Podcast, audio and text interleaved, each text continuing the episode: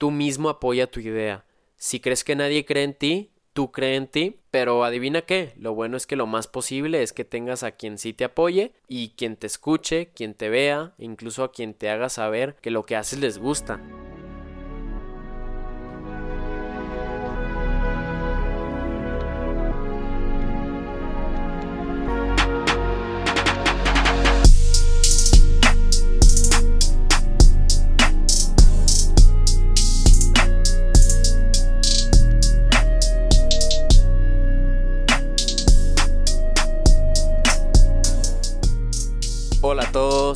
Sean bienvenidos a 19. Yo soy su anfitrión, Emilio Andrés Galvez, y les quiero agradecer por volver a sintonizarnos. El día de hoy tenemos un episodio muy especial. Como habrán visto en el título, hoy les voy a platicar sobre cómo no ser youtuber. Vamos a ello. Pues sí, hoy les voy a platicar sobre mi experiencia en YouTube, sobre todo lo que aprendí, las cosas buenas, las cosas malas. Va a ser algo similar a ese episodio de cómo reparar un corazón roto, que fue el último episodio de EAG. Pero antes de empezar, pues rápido para ponerme en sintonía con ustedes para actualizar en lo que nos quedamos del último episodio individual. Les puedo decir que pues ya empezamos noviembre, es un nuevo mes, el onceavo del año, ya se va a terminar este 2020 que yo creo que para una gran mayoría no ha sido un buen año, es entendible, claro, pero pues no hay garantía que 2021 también lo sea, o sea, siendo completamente sinceros con ustedes, entonces ante eso pues hay que aprovechar este noviembre y luego diciembre que se viene el mejor mes, que es pues diciembre mi mes favorito por Navidad y luego porque en enero ya es mi cumpleaños, pero el caso es que hay que aprovechar el tiempo que tenemos y con esa introducción, ahora sí les voy a platicar sobre mi experiencia como youtuber. Desde un principio puedo decir que ser youtuber a esa edad y en esa época que fue entre el 2012 y el 2015. Fue una experiencia que me enseñó muchísimo y además también me formó, incluyendo no solamente en cómo soy, sino también en cómo me expreso, las cosas que me gusta hacer y lo que en verdad pues también no me gustaría repetir, no me gustaría volver a hacer. Y siendo más o menos eso en resumen lo que les voy a estar compartiendo. Además, eh, cabe mencionar que pasaron muchas cosas, o sea, pasaron tantas cosas en este periodo de casi tres años y pues la verdad es que no todos los detalles valen la pena comentarlos. Fueron casi tres años de mi vida, como les estoy diciendo, en donde yo creo que no pasó de que ni una semana o capaz ni un día en el que no estuviera yo pensando qué es lo que quería subir, eh, cómo lo iba a hacer y cómo yo podía ser más auténtico. Además de que pues siempre trataba de entender cómo seguir creciendo con mi audiencia y que es como que lo que tenía que sacrificar de mí para encontrar ese equilibrio. Para los que no saben, yo tenía este canal de YouTube que se llamaba Emilio Aguirre y llegué a tener 1300 subs para cuando terminé. No es así un gran número, pero como les digo, o sea, la experiencia y además estar en ese momento y en ese lugar fue como que muy interesante para todo mi crecimiento. Eh, yo podría decir que oficialmente todo empezó el 16 de noviembre del 2012 con un video de, de Survival, que era pues este modo de juego de Minecraft que básicamente se basó de todo en esto, con mi amigo Isaías, saludos, que en ese tiempo era alias Voice to Rock, ese era el nombre que le había tomado para su canal de YouTube y su persona online básicamente. Y él eh, fue una persona muy importante para mí, no solamente en el ámbito de youtuber, sino también de mi infancia y de mi adolescencia como mi mejor amigo sin discusión. Entonces también estoy muy agradecido que dentro de este periodo y todo lo que les voy a platicar, que ya les estoy platicando, pues él formó parte muy importante de eso. Entonces obviamente tiene que mencionarlo, además de que él con ese video marcó el inicio. Si ustedes ya que les di el nombre de mi canal lo buscan, ya no lo van a encontrar porque ese canal ahora es el canal de Emilio Andrés Galvez, o sea, sé yo, y en donde estoy subiendo todos los episodios de 19 podcast y además pueden escucharlo ahí también, o más bien lo están escuchando ahí, que les agradezco. ya todos estos videos están en privado, la verdad no tengo eh, intenciones de ponerlos públicos porque pues ya no tendría nada que ver con lo que es 19, pero me di la oportunidad de volver a ver muchos de estos para encontrar como que toda la información y casi casi viajar en el tiempo y pues poder compartirles todo esto. Pero bueno, de hecho, si me pongo a pensar mejor, en realidad todavía he empezado desde antes, desde hace, no sé, unos seis meses antes, porque un amigo de nuestro grupo que, que era Max había presentado Minecraft a nuestra vida, que imagínense unos niños de, de 11 años cuando nos presentan este juego, pues nos rompe la cabeza y dentro de lo que para mí fue Minecraft fue buscar cosas en YouTube y así encontré la comunidad que poco a poco estaba creciendo y se estaba formando alrededor de Minecraft P, que pues si no viven debajo de una roca sabrán que Minecraft es este juego y luego tiene diferentes versiones, está pues Minecraft en la computadora, que sería Minecraft de PC, Minecraft en PlayStation, Xbox, Nintendo Switch y Minecraft P o Pocket Edition era la versión de móvil y como nosotros teníamos iPod 4 o iPads y así era como lo podíamos jugar. De hecho en ese tiempo Minecraft costaba nada más 64 pesos y yo ahorraba para mis tarjetas de iTunes, entonces seguramente con una tarjeta además de haberme comprado mi música de Daft Punk que tanto apreciaba, también me compré Minecraft y ahí empezó ya la aventura. Y hablando de esta comunidad de YouTube, pues era una comunidad realmente grande, yo podría decir casi casi inmensa. O sea, gente salía de la comunidad, gente entraba y a lo que me refiero a comunidad pues es que sí, porque sí había contacto entre todos y ya les voy a estar hablando de eso. La verdad es que llevarte con ellos era vital. O sea, cómo te llevabas con las demás personas que subían videos y estaban metidos en, pues, en este rollo era muy importante para cómo iba a estar tu desarrollo dentro de, pues sí, de, de la comunidad de Minecraft P en YouTube en español, claro. Porque sin importar la edad y la locación, pero en su mayoría todos siendo parte de la misma demografía del adolescente gamer, nos contactábamos por Twitter y por cierto, desde entonces no he dejado de usar, por eso mi cuenta de Twitter es tan vieja, de hecho va desde el 2012 porque era aquí por donde todos nos contactábamos, o sea, eh, la verdad tenías que estar pendiente de cómo iban las demás personas para así darte una idea de con quién, al menos yo lo veía así, de que con quién te convenía estar, quién la verdad te caía bien, que luego vamos a ver quiénes eran como que las personas que sí me marcaron, pero entonces estos son los comienzos de la temporada en YouTube y estaba completamente basado en Minecraft que claro, tiene sentido si era lo que en ese tiempo más me gustaba a mí y a los demás. De hecho, ustedes será muy fácil pensar de que, ah, no, pues grabar jugando Minecraft en el celular es muy fácil ya. Todos los celulares traen la función de grabar la pantalla. Pero cuando yo quería empezar a grabar videos, la única forma de grabar la pantalla de tu iPod 4, y sí, vuelvo a decirlo, iPod 4, escucharon eso bien, teniendo en cuenta que ya va a salir el iPhone 11 dentro de nada, esto me hace sentir muy viejo. La única forma de grabar tu dispositivo móvil era a través del jailbreak, que básicamente es hackear tu, tu, iPhone o tu iPod. Y ya no iba a poder actualizar el sistema operativo. O sea, si lo había hecho el jailbreak en iOS 5, se iba a quedar en iOS 5 hasta, hasta, pues hasta que ya no lo quisiera tener hackeado. Pero también te da acceso a muchas cosas como por ejemplo mods, eh, tener skins en Minecraft. Como que estoy entrando en muchos tecnicismos, pero sí, como que estaba entrando a, a, una comunidad muy densa, nada más como que a mis 12 años. Y cabe mencionar que dentro de lo que eran mis videos, yo por lo que tengo entendido, mi uso de majaderías, que los que estarán desde que escuchaban EAG sabrán que es algo que como que yo tengo muy presente. Ya en 19 no lo hago tanto, pero bueno, desde entonces, desde YouTube, mi uso de majaderías en los videos era algo que estaba como que marcado en mí y me distinguía de los demás porque como que las demás personas no lo hacían y o sea no era el único pero sí era algo que me diferenciaba y hasta cierto punto añadía un valor cómico, divertido a lo que yo hacía y especialmente en mis gameplays, pues lo que me gustaba era algo que me ayudaba porque, o sea, para mí todo tenía sentido pensando que si yo hablo así con mis amigos en la vida real, ¿por qué no hablaría así cuando estoy haciendo videos para mis suscriptores y que luego cuando lo suba pues lo van a ver y hasta cierto punto me van a tomar como un amigo? Y como un pequeño comentario, dentro de un niño de 12 años que empieza a hacer videos de YouTube, yo ya usaba música con copyright y no me culpo porque pues era la música que me gustaba y que quería que me representara. O sea, al principio de mis videos ponía la música de Daft Punk o de no sé si era Martin Garrix,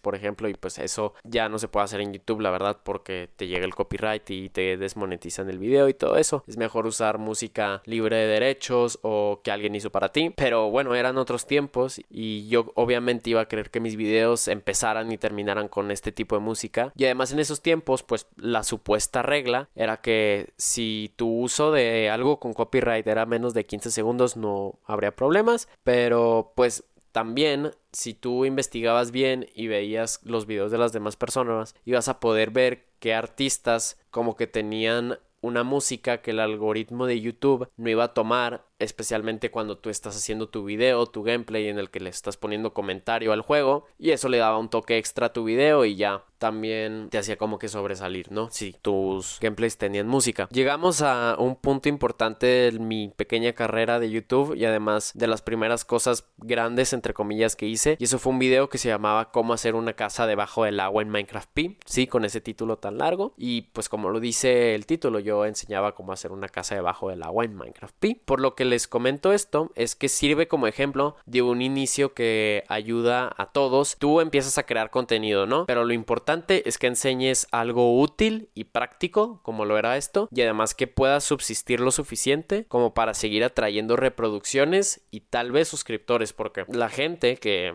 iba a estar jugando Minecraft iba a seguir buscando porque tal vez se les ocurría hacer una casa bajo el agua. Entonces, si yo lo hubiera subido en el 2012, para el 2015, que cuando yo terminé todavía hubo gente que lo estaba viendo o incluso yo creo que dejé los videos eh, todavía estando un poco más aunque yo ya había dejado YouTube. El problema es que la calidad, algo que claro también puede llegar a repeler a quien lo ve, no era de la mejor, al menos en ese video, o sea, sí estaba enseñando algo útil y algo práctico y algo que podía durar, pero la calidad de ese video era muy mala, entonces tiene sentido que aunque muchas personas llegaban por él, también muchas personas se iban por el mismo. Y creo que eso, por ejemplo, pasa con mi podcast de estoicismo, eh, que hice todavía cuando era EAG, pues con los pasados parámetros de EAG, que claro yo me preparaba, pues sabía lo que quería hablar en varios episodios, pero por cómo yo me organizaba, por cómo yo editaba los episodios de EAG, que de hecho pues ni los editaba, tiene sentido que muchas personas sí me están descubriendo por el podcast de estoicismo, pero no tantas estarían quedando, ¿saben? Especialmente si no te dan la otra oportunidad. Del otro lado, otro tipo de videos que yo hacía era esta pequeña serie que se llamaba Los Expedientes Secretos E, en donde yo investigaba temas que a mis suscriptores pues me pedían para luego exponérselos. Me acuerdo que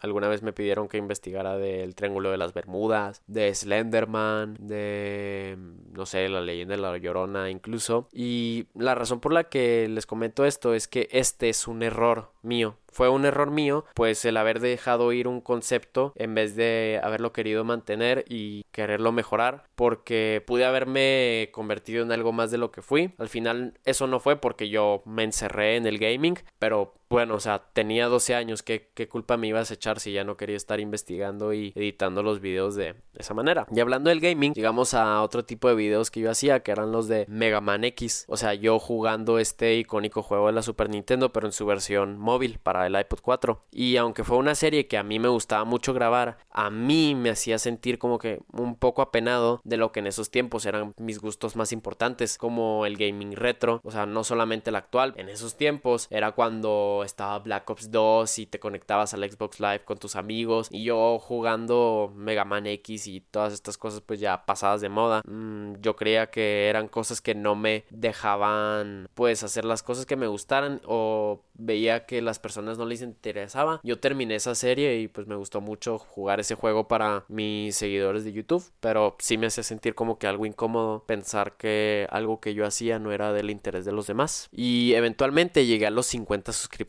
y mostré mi cara, que pues fue algo temprano porque bien pude haberlo hecho hasta después, pero eso también nos da otro error y algo que tener en cuenta. Entonces vayan anotándole de los errores y de las cosas buenas que pueden aprender de aquí. Y yo creo que ya sea que tú te expongas en internet de una forma u otra, mm, trata de personificar lo más que puedas tu contenido. Así es como la gente no solo apreciará lo que vas a publicar, sino también, o sea, a ti. Y así vas a poder tener una mejor conexión lo que quieres enseñar con quienes quieres llegar. No solamente hagas que el contenido trabaje por sí mismo, que obviamente está bien, pero si lo conectas con quien eres tú, vas a ver que puedes llegar de mejor manera con, con tu comunidad y con pues todas las personas. Pues sí, o sea, al final yo creo que algo que siempre estuvo a mi favor dentro de esta dentro de este periodo fue que yo sí apreciaba mucho mis logros, especialmente ya sea cuando un video tenía muchas visitas o yo llegaba a alguna una meta de suscriptores como los 50, los 100, los 300, los 500 suscriptores. Que sí, bueno, o sea, el éxito no se debe basar en ello, en los números de la pantalla, pero claro, es algo que te sube el ánimo, te mantiene pujando para alcanzar más. Es importante tenerlo en cuenta, no solamente para lo exterior, sino mucho más para todo lo interior y que se refiere a pues a nuestra persona, el saber que los números de la pantalla no nos definen, pero si tú te estás poniendo metas y ves que las estás logrando o sabías que este video, que esta idea iba a poder llegar a mucha gente y llegó a mucha gente, pues está súper bien para saber hacia dónde te diriges. Más o menos eso fue un pequeño resumen como que del primer año, porque de un año para otro, o sea, del 2013 al 2014, pasé de tener 400 subs cuando se terminó 2013 y luego en menos de seis meses llegué a los 1000 y pues es que hubo un gran salto de calidad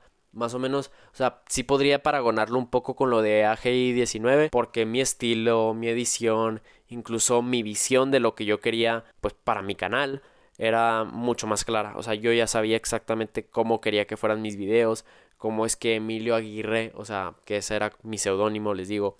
iba a ser pues percibido que de hecho la historia detrás de por qué me llamo yo Emilio Aguirre es que cuando empecé mi canal de YouTube que todavía era un morrito de 11 años, mi hermano mayor de, de forma protectora me dijo no te pongas pues Emilio Galvez, ponte Emilio Aguirre y así se quedó por pues los casi tres años que estuve ahí. Y así es como me conoce mucha gente todavía cuando me recuerda de esos tiempos. Y yo creo que dentro de este salto de calidad que les había mencionado, tuvo mucho que ver que de una Navidad a otra, no, bueno, no, no tanto así, pero yo pude tener un iPod 5 que pues era lo más nuevo y además yo hice que mi iPod 5 fuera como mi casi infalible trinchera porque en mi iPod 5 yo grababa mis videos, editaba mis videos y subía todo el contenido también de las cosas que subía a mis redes sociales porque no solamente manejaba mi Twitter, sino que también tenía una página de Facebook y la verdad es que con mi PC que no era nada más que una computadora de escritorio familiar que todavía tenemos aquí. lo único que hacía era las miniaturas y eso ya cuando yo había aprendido un Photoshop básico para pues poner de que,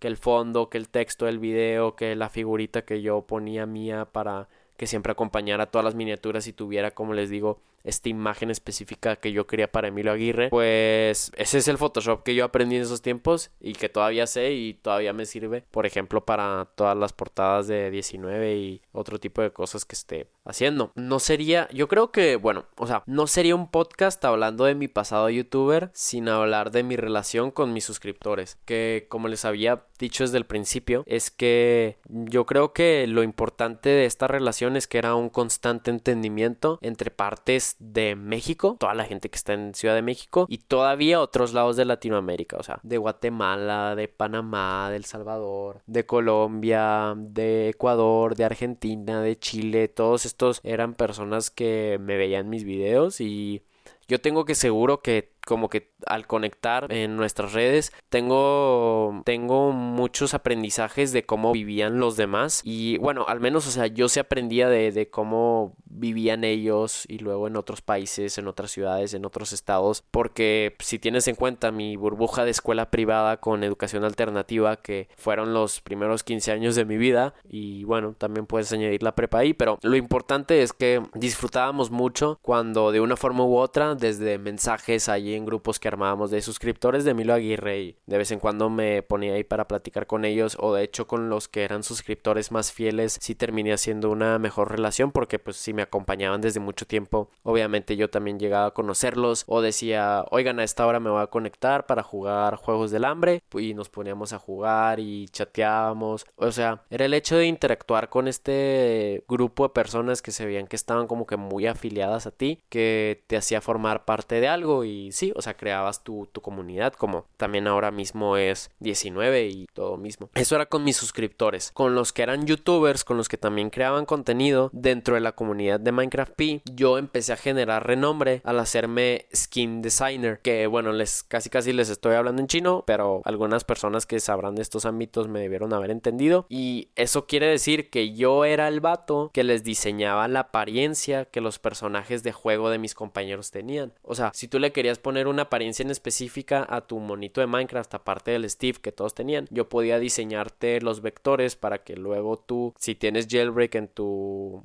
iPod o en tu Android, podías meter la skin y así jugar en, en Minecraft. Y la verdad es que los mejores, o bueno, tal vez no los mejores, los que tenían más subs de la comunidad de Minecraft P y más reconocimiento, eran quienes yo les terminaba haciendo las skins. Ellos querían que yo les hiciera las skins y pues para mí va muy bien porque generalmente hacía que fuera muy creativo y además yo tenía como que un estilo muy fijo de cómo me gustaba hacer mis skins, o sea, eran patrones de colores y luego como que eh, una cara muy en específica, así se notaba que estaban hechas por la misma persona, pero individualizadas para cada creador y pues sí, o sea, se terminaban contactando conmigo. De hecho, alguna vez pude haber hecho dinero de eso y esto me enseñó que si tú aprendes a usar tus habilidades a tu favor, sea en el que sea el medio en el que te encuentres, vas a poder sacar algo positivo. Y sí, yo no me hubiera imaginado cuando empecé a ser youtuber e incluso ahora viendo para atrás que iba a poder como que conectar con tantas personas y usarlo para mi conveniencia, eh, el estar diseñando las apariencias del monito de Minecraft de otra persona. Y todavía pensando más en cómo me llevaba yo con mis suscriptores y la comunidad, a mí me sorprende y además me gusta muchísimo que con quienes con más conecté en esos tiempos, o sea, estas personas que realmente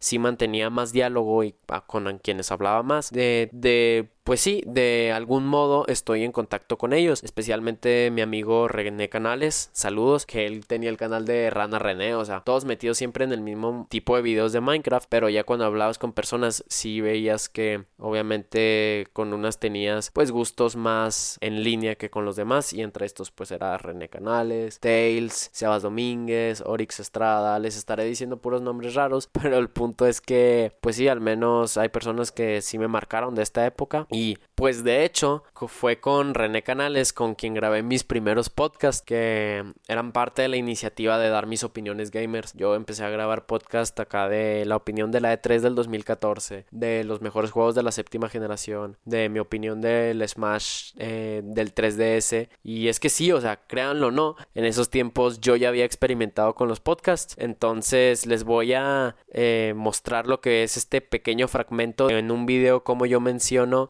Eh, el estar trabajando con podcast, o sea, de hace cuatro años casi, no, de hace seis años esto. Vamos a tomarnos una pausa y ya regreso.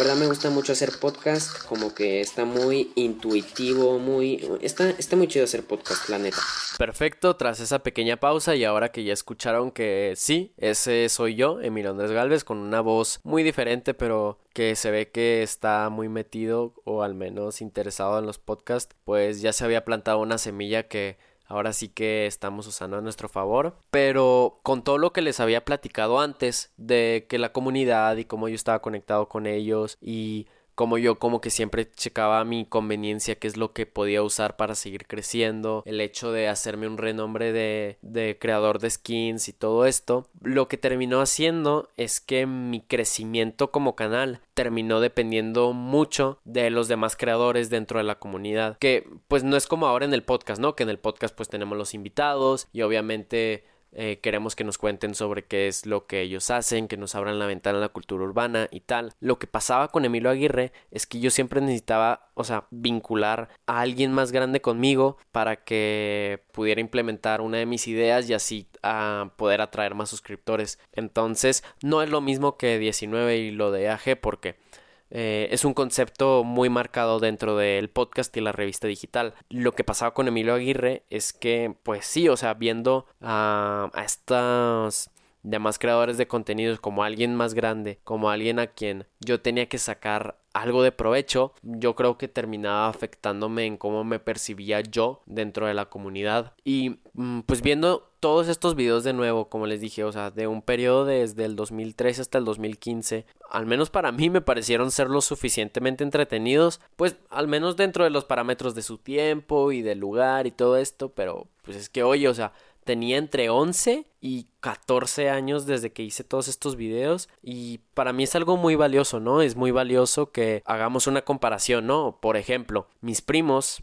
ahora están en esta edad entre los 11 y los 14 años y están pues no sé, o sea, obsesionados con Fortnite y unos youtubers muy en específicos, pues no quiero criticarlos ni nada, pero yo creo que lo si, bueno, si cualquier cosa que ellos estén haciendo y les está yendo bien, sigan haciéndolo, pero como un pequeño comentario que puedo hacer es que sí me tenía sorprendido todas las cosas que yo hacía pues en este lapso de edad. Y no solamente estar obsesionado con lo que me gustaba, sino ponerlo en práctica para mí, para hacer mi contenido. Y pues es que una cosa sí y tengo muy clara y es que yo sabía muy bien adaptarme. Y eso me hizo mantenerme por esa cantidad de tiempo porque como les decía, mucha gente entraba, mucha gente salía y te duraba una persona unos seis meses, un año en promedio más o menos haciendo videos, pero sí los que duramos alrededor de estos tres años más o menos lo que fue esta primera etapa, mm, pues sí requería una adaptación constante de todos como para mantenernos dentro de la comunidad y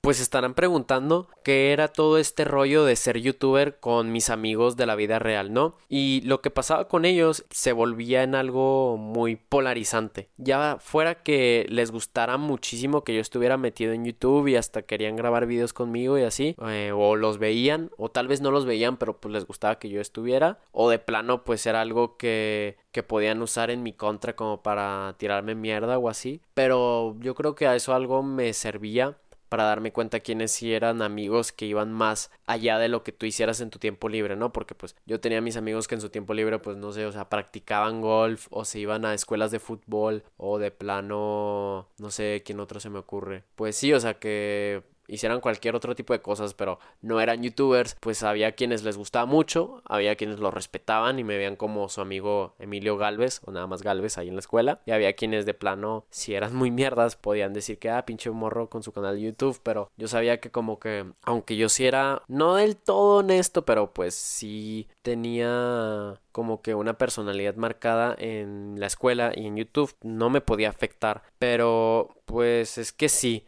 también dentro de YouTube yo volviendo a ver todos estos videos pude notar lo mentiroso que fui y todavía pues seguí siendo por mucho tiempo para que esta imagen que les estoy contando que yo quería dar pues estuviera en línea siempre o sea, con lo que yo decía y con lo que yo hacía, eh, con historias, con anécdotas que yo contaba, que claro, tal vez dentro de la base eh, era real, pero yo siempre terminaba añadiendo algo o quitando algo para que esa historia o esa anécdota que yo estuviera contando de mí fuera exactamente lo que yo quería que fuera y mi presentación, según yo, fuera perfecta. Spoiler, mentir nunca está bien y mejor evitarlo totalmente en todo. Solo que eso yo no lo aprendería hasta que sucedió todo lo que ya les comenté en cómo reparar un corazón roto. Tómenlo muy en cuenta, la verdad, como otro de los consejos que tomen aquí. Nunca vale la pena mentir y luego en redes sociales donde yo creo que tanta gente lo hace y luego tan seguido, si marcas realmente un estípulo de honestidad, la gente va a apreciar mucho más lo que tú haces. Regresando a un tono positivo, curiosamente yo me di cuenta que incluso en esos tiempos yo era muy bueno para cumplir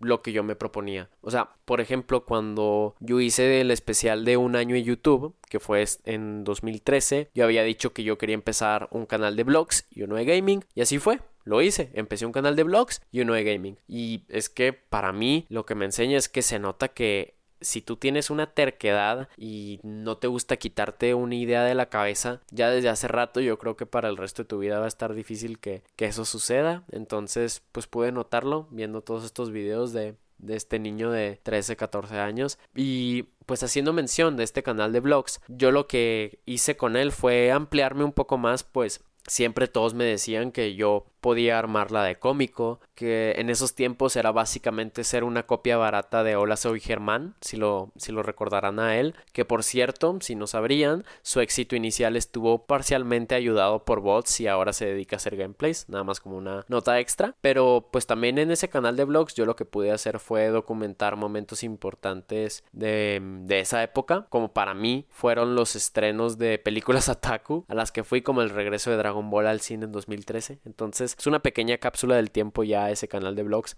pues como todo lo que hice en YouTube, la verdad. Tengamos en cuenta que esta etapa de como del 2014 hasta el 2015 ya es mi etapa entre comillas más madura de, de todo lo que yo hacía, ¿no? De mis videos, porque pues por ejemplo, yo todos los lunes y todos los jueves mantuve por mucho tiempo el estar subiendo videos constantemente todos los lunes y todos los jueves, que pues hasta el día de hoy sigue siendo un gran ejemplo de constancia para mí y pues es que esa organización y esa puntualidad era algo envidiable, ¿eh? yo creo que no muchas personas tenían, pero lo que me sucede es que lo terminé radicalizando y eso terminó cobrándome factura, me terminó cobrando factura en el sentido que pues como yo publicaba de una manera tan rígida de siempre lunes y jueves, lunes y jueves y luego lo terminé programando, hizo que fue que se convirtiera en un contenido casi artificial, ¿no? O sea, no hacerlo realmente por quería, sino para cumplir o sea, más bien por la disciplina que por la constancia, si podría expresarlo mejor. Mientras tanto, en mi canal principal de Emilio Aguirre, después de en 2014 haber experimentado tanto con otros juegos aparte de Minecraft, yo terminé entendiendo que mi lugar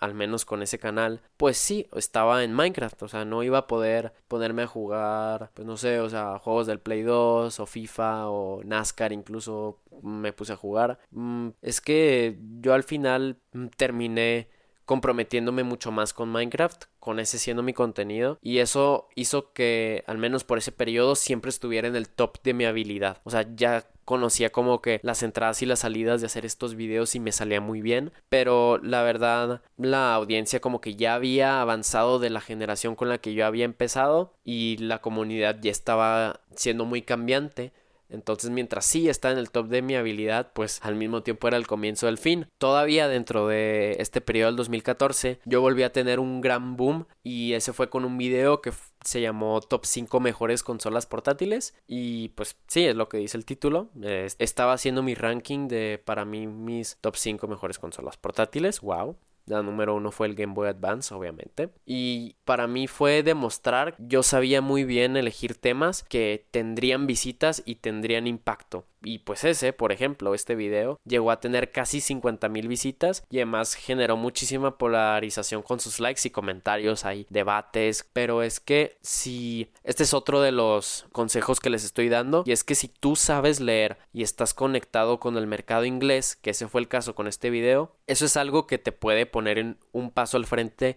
de los demás y yo creo que siempre, pero yo creo que también, además que fue lo que sin dudas terminó enseñándome el inglés que hablo ahora, que también me haga consumir una mayoría de mis medios en inglés, te ayuda a aprender el idioma y termina siendo como que un ganar-ganar y esta es una gran prueba, ¿no? O sea, si tú usas lo que los medios ingleses están haciendo como para transportarlo a tu entorno, que muy posiblemente ese sea el hispano, el, latinoamericano, vas a estar un paso al frente de los demás. Otro video muy importante para mí dentro de esta época fue la review de Shadow of the Colossus, donde yo reseñaba, a mi modo, claro, uno de mis videojuegos favoritos y que de hecho tengo recomendadísimo para todos, seas gamer o no. Si tienes un PlayStation 2, un PlayStation 3 o un PlayStation 4, puedes jugar Shadow of the Colossus y es un juego súper cinemático, súper bien hecho, simple, pero al mismo tiempo tan complejo y lleno de mística. Es increíble ese juego y yo le hice esa review que es un video que realmente hasta el día de hoy me enorgullece con cómo yo hice exactamente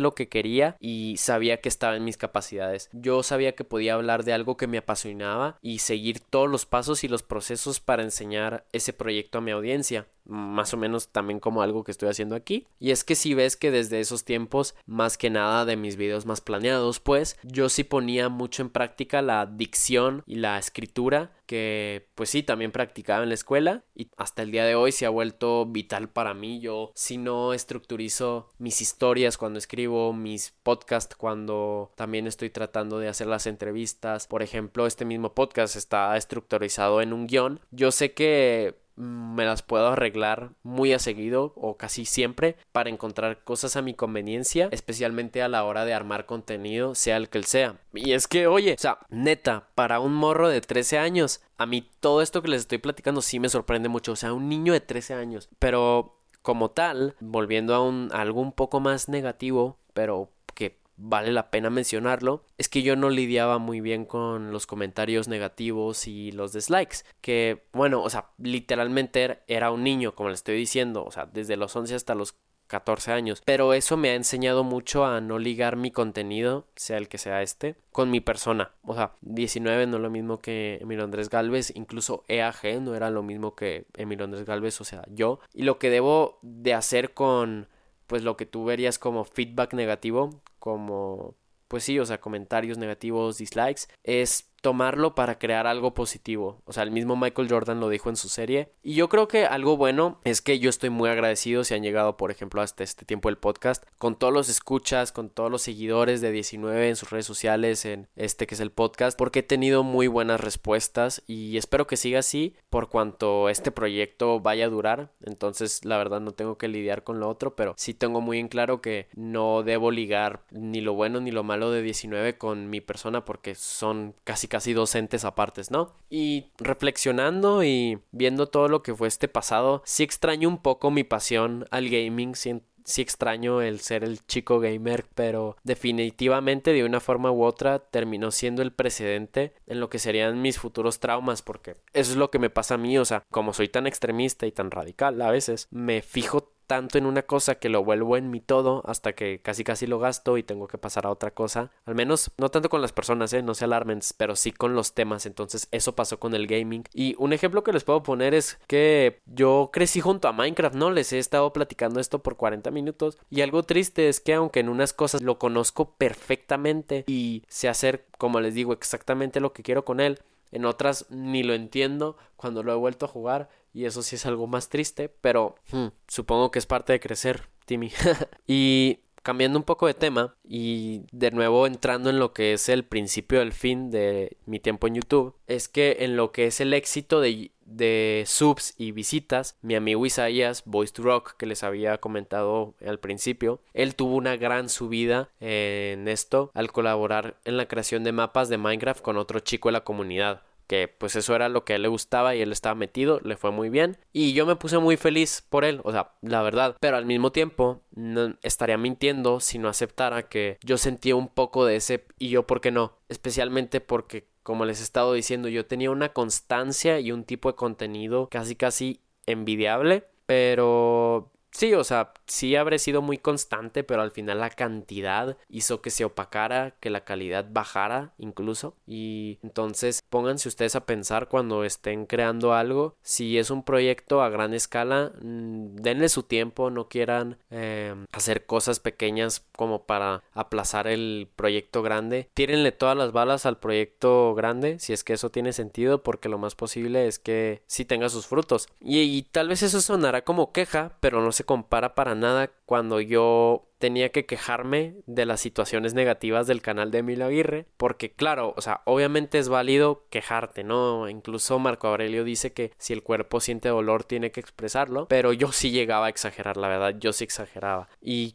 Sí, o sea, como les he estado diciendo tanto, incluso al día de hoy yo sigo siendo extremista, pero obvio ya soy pues más estoico en cómo manejo conmigo mis medios exteriores, como les había comentado, pues yo no trato de enlazar quién soy yo con mi contenido y eso no pasaba antes porque, por ejemplo, yo pensaba que cada dislike era como un chinga tu madre, que es algo que ahora sé que no podría estar más lejos de la realidad. Pero yo llegué a decir eso y de una manera muy enojada. Y es que este es otro de los consejos que termino aprendiendo. Y es que un creador de contenido se debe a su audiencia. No al revés, la audiencia no le debe nada al creador de contenido y es que esa es la realidad. No, no, no es algo que tienes claro, pero sí es algo que vas aprendiendo y yo les estoy compartiendo. Y es que tú nunca tienes nada que exigir, eh, más bien tienes cosas que agradecer. Y eso siempre, también en la vida. Desde esa mala situación, que fue cuando expresé que cada dislike era como un chingo tu madre, fue más o menos desde septiembre de 2014 hasta el junio del 2015, cuando ya fue el final. Pues es que realmente afectó mi número de visitas y suscriptores. Pues si yo les digo que tenía 1300 suscriptores y tal, mis videos no alcanzaban ni las 100 visitas y eso como que sí me decía que, ay, no llega ni al 10%, o sea, qué estoy haciendo mal o más bien qué le pasa a estos pendejos que no están viendo mis videos, pero no, no vayan a pensar así, por favor. Lo bueno es que mm, si puedo sacarle algo positivo a verme quejándome de este tipo de cosas, es que sí me gustó mucho, la verdad, escucharme tan chico, o sea, como le estoy diciendo, de 13, 14 años, con muchísima libertad para decir exactamente lo que yo quería frente a la cámara sentado en mi sala. Y pues, eh, seis años después, estamos casi, casi haciendo lo mismo, solo que con un micrófono. Entonces, eh, se ve que estas bases son firmes. Y cuando se marca ya finalmente eh, lo que fue, sí, el apocalipsis para Emilio Aguirre fue el 12 de agosto del 2015, cuando, wow, o sea, madres, ya hace más de cinco años, pues, que se oficializó la salida de YouTube. Y entendí el fin de esa etapa eh, más que nada teniendo en cuenta que mm, tras tres años de estar involucrado completamente en eso yo creo que o sea ya pensando en el ahora que lo veo como algo completamente justo o sea que algo que se debía hacer y además que me enseña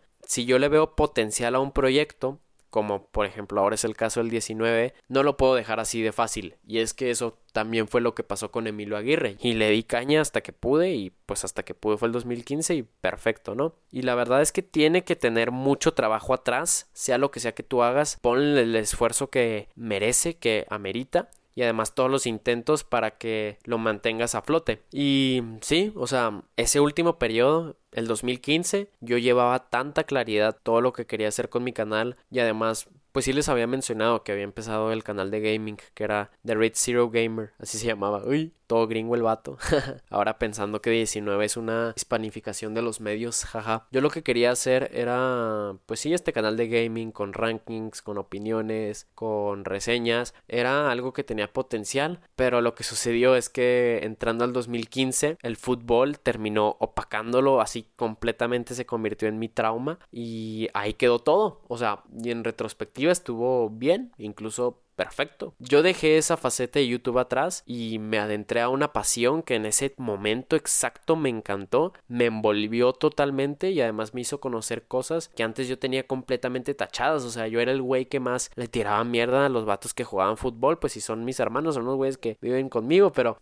yo la verdad terminé aprendiendo lo interesante y lo inspirador que podía llegar a ser eso y más que nada también eso sirve como un gran ejemplo y un gran consejo. Ponte a pensar si tal vez estás muy encerrado en lo que es tú ahora y tal vez podrías llegar a descubrir cosas que te inspiran y te interesan como no tenías idea, que para mí, como les digo, en ese 2015-2016 fue el fútbol sin ninguna duda. Y fue una nueva inyección de energía, o sea, sigo poniéndole tanta énfasis, pero básicamente y eh, me dio un nuevo aspecto que apenas estaba conociendo y además me conectó con un tipo de gente con el que como yo decía ni, ni podía relacionarme. Ya lo que YouTube respecta, yo no volvería a ser entre comillas pues constante con un canal hasta el 2017. Sí, o sea, estamos hablando de más o menos tres años en el pasado, para cuando estamos grabando el podcast, que fue con un pequeño proyecto llamado The Red Zero. Se ve que me gusta mucho el cero rojo, ajá. Que en este canal yo fui influenciado por el Vaporwave, otros gustos musicales y además estéticos, con videos de los noventas de Hong Kong, de Japón, de San Francisco, de Nueva York. Yo editaba y publicaba videos míos, o sea, yo hacía todo, bueno, el footage no, obviamente, pero yo los editaba y les ponía varias canciones y visuales que en ese momento eran muy importantes para mí. O sea, yo realmente estaba entendiendo mi estética, mi forma de editar, mi forma de ver un video corto. Y si quieren yo les dejo aquí el link en la descripción del podcast para que si tienen algo de curiosidad pueden verlo. A mí me gustan mucho esos videos. Como les digo marcan una época también de lo que fue ese trauma del vaporwave y de esas estéticas. Pero yo creo que ya en lo que sería la conclusión total del podcast es que aparte de todo lo demás que ya les mencioné a lo largo de este yo creo que al final puedo decir que muy agradecido pude inspirar, influenciar y ayudar a mucha gente y cinco años después yo aún lo mantengo muy presente. Yo lo mantengo muy presente, especialmente cuando mis subs me llamaban su youtuber favorito, siempre me mandaban mensajes, querían jugar conmigo, es algo que no se me olvida. Y ya como reflexión final, les puedo decir que, que yo no debía compararme con los demás. Eso fue algo que, que, me pegó mucho en esos tiempos. Yo, yo no entendía que, que, era diferente. O bueno, o sea, no, yo no es que yo sea diferente, sino que todos somos diferentes. Y no podemos realmente nunca experimentar exactamente lo mismo que, que los otros. O sea, no es posible. Y dentro de lo que sea lo creativo y lo que tú puedes crear y exponer a los demás, te digo que tú mismo apoya tu idea. Si crees que nadie cree en ti, tú crees en ti, pero adivina qué, lo bueno es que lo más posible es que tengas a quien sí te apoye y quien te escuche, quien te vea, incluso a quien te haga saber que lo que haces les gusta. Es, esas personas van a estar ahí y yo sí que aprecio más los comentarios positivos. Hoy por hoy sí que aprecio más los comentarios positivos cuando estos llegan, eso seguro. Pero independientemente de todo, tú sigue haciendo lo que haces y eventualmente algo va a pegar, o sea, algo va, va, a salir como algo muy bueno con la práctica, con la constancia. Si tú sigues haciendo lo que tú haces, algo va a pegar y eso yo lo tengo clarísimo. Y nada más, eso ya fue todo el podcast. Espero que les haya gustado. Saben que pueden seguir sintonizándonos, pueden seguir escuchando los demás episodios de 19. Ustedes píquenle ahí a seguir o en donde cualquiera donde nos estén escuchando para que cuando estemos subiendo episodio lo puedan escuchar. Este fue un episodio individual. Pueden seguir a 19 en sus redes sociales, siendo estas arroba xyx magazine, ya sea en Twitter e Instagram. Y a mí, su anfitrión que les acaba de contar todo esto, en Twitter arroba eagalvesa y en Instagram arroba e.a.galvez. Espero que les haya gustado. Nos vemos en otra. Chao.